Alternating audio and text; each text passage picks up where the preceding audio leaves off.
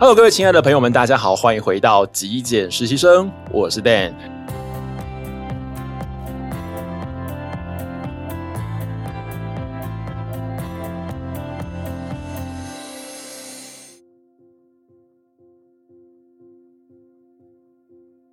在今天的节目上面，你看到两个人就知道我们其实今天是要做访谈。然后，因为之前我在 YouTube 上面有拍了一集节目嘛，然后其实 Podcast 也有，就是跟大家聊聊怎么样使用一些居家的香氛用品，包括像扩香仪啊，或者是呃一些什么水氧机等等的。那就有同学，应该是不能讲同学啊，就是有观众朋友在 YouTube 下方呢留言跟我讲说。哎，可不可以推荐几支哦比较常备的、比较嗯生生活上比较实用的精油来来跟大家分享哦？那另外也有同学问到一些精油在使用上面的一些嗯可能使用的方法，或者是使用的时机，或者是它的危险性。那这些东西我觉得还蛮专业的，所以今天当然就是找到我真的是专业的美国国家整体芳疗的芳疗师。Bruce 来跟大家分享一下以上的这一些很棒的内容。那我们欢迎我们的来宾 Bruce。Hi Dan，还有各位观众，大家好，我是 Bruce。OK，其实我们这一集也会放在 Podcast 里头，所以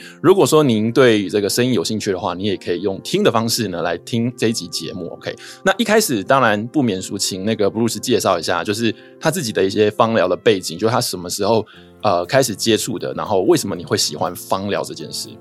那其实我从大学的时候就对呃香草植物啊，还有香氛这一类就是蛮有兴趣的。然后因为我是念医学相关的，然后那时候其实对中医这种就是中草药，对预防医学这一些都还蛮有兴趣。然后是因为。你知道大家也爱美嘛，就是会想要保养自己。Okay, 对，那只是就是之前就不当保养，之后开始皮肤会就是开始过敏，然后对市售的保养品就是会过敏这样。嗯嗯嗯。然后就是也有用一些就是标榜说，哎、欸，天然的，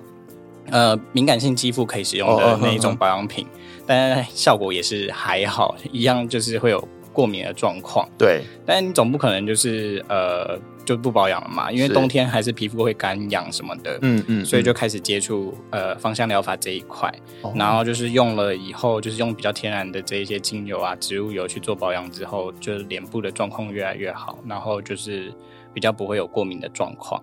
对，然后就是。从那时候开始，我就开始想要去深入了解芳香疗法这一块，这样子。嗯，所以就跑去学，然后开始考试，去拿证照，这样子。对啊，对啊，了解。OK，这个就是真正芳疗师的这个路程啊。其实老实说，芳疗师是一个蛮专业的一个具有术业有专攻的一门领域哦。就是他还是必须要透过很严谨的学习，然后呃，甚至是要考试拿证照，你才有办法真正出来做相关的职业。所以我之前有跟各位分享过啊，如果你的精油在在使用上面不是那么的精确的话，可是你可能得要去问一下芳疗师哦，因为这样会比较安全。不然有些精油可能不是那么适合用在毛小孩身上，或者是呃学龄年前的这种小朋友 baby 身上，不然会很容易，甚至是孕妇，不然会很容易造成这些危险。好，说了这么多，那我们今天当然就来请教一下芳疗师，也帮各位粉丝们，就各位听众或者观众朋友询问一些相关专业的问题。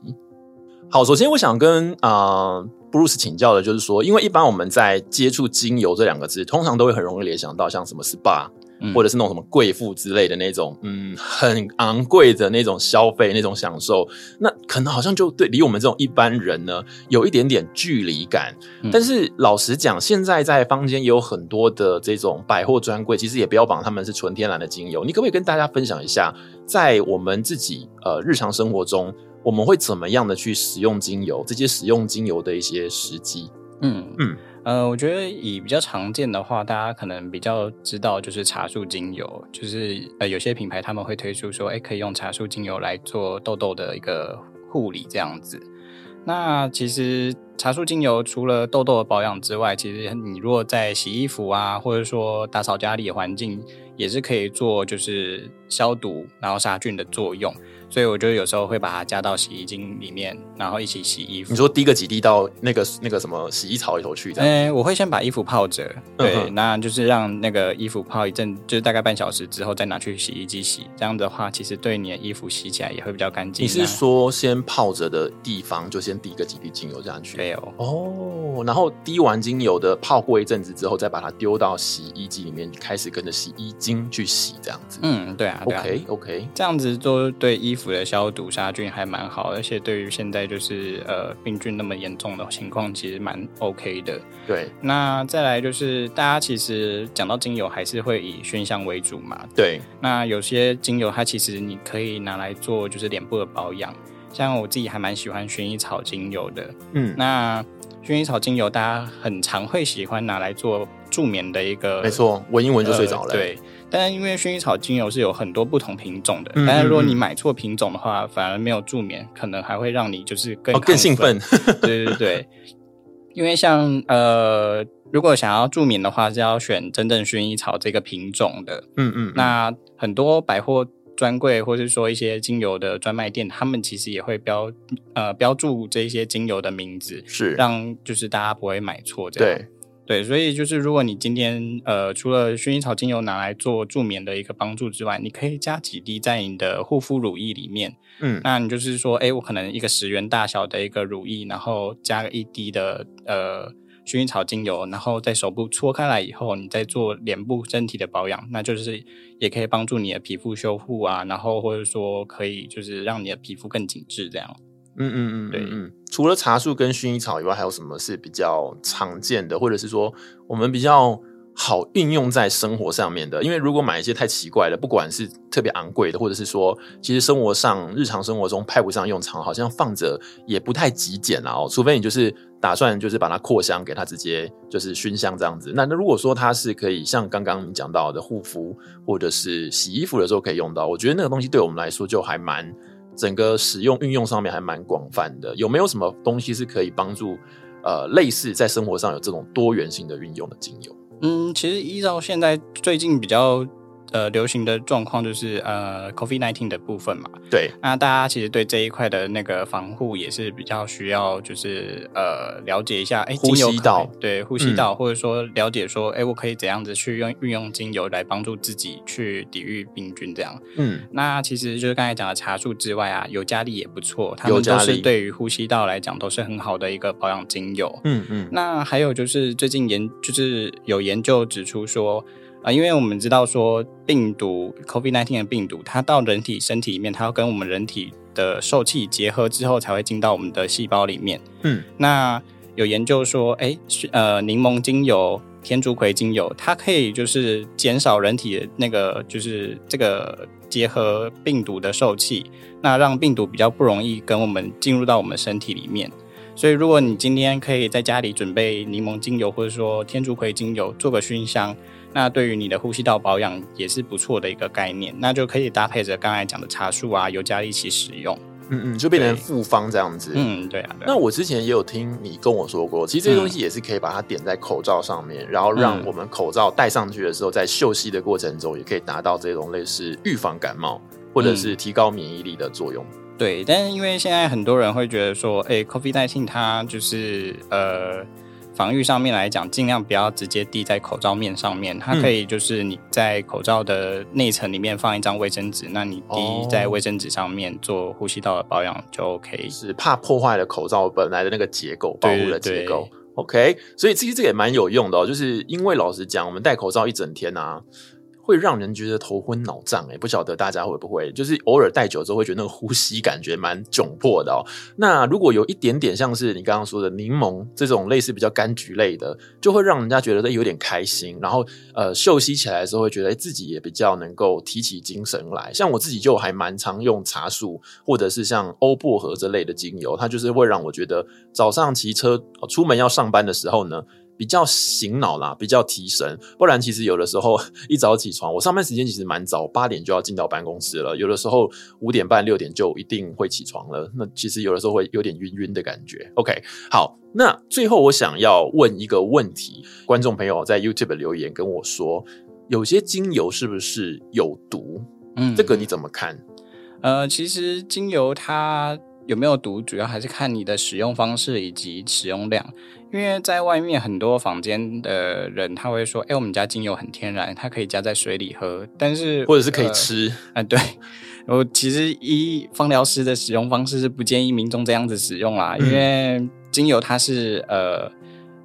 你像我们如果要萃取那呃柠檬精油好了，它是从柠檬皮上面去萃取的，它可能要好几公斤的柠檬皮才会萃取出一滴来。那你总不可能就是高浓缩，呃，对，你不可能一一天就吃这么多柠檬吧？对啊，那而且柠呃精油它其实对于黏膜细胞是有呃腐蚀性的，就是它如果你太多的话，它其实会灼伤你的黏膜细胞。那你直接，嗯、因为我们的食道跟肠胃系统它都是黏膜细呃组织。那如果你直接喝下去的话，其实对于你的黏膜组织是会有伤害的哦。那我们通常会建议使用方式是乙醯烯，那或者说加在一些乳液啊，或是保养品里面做一个稀释浓度的部分，然后再来做使用的话，那对身体也会比较好。是是是，比较安全，所以对啊，不要吃，然后它也不能乱涂，对不对？呃，不建议直接就是纯的直接涂在身上，除了少部分像是茶树这一种，它可以局部涂在痘痘的周围这样子，或者说呃薰衣草这一种比较温和的、嗯、呃精油之外，其他的话有一些像丁香啊、柠檬这一种。呃，都要注意一下。为什么说柠檬要注意？因为柠檬的话，它是有一个呋喃香豆素的成分。对，它如果直接碰在皮肤上面，然后你出去晒太阳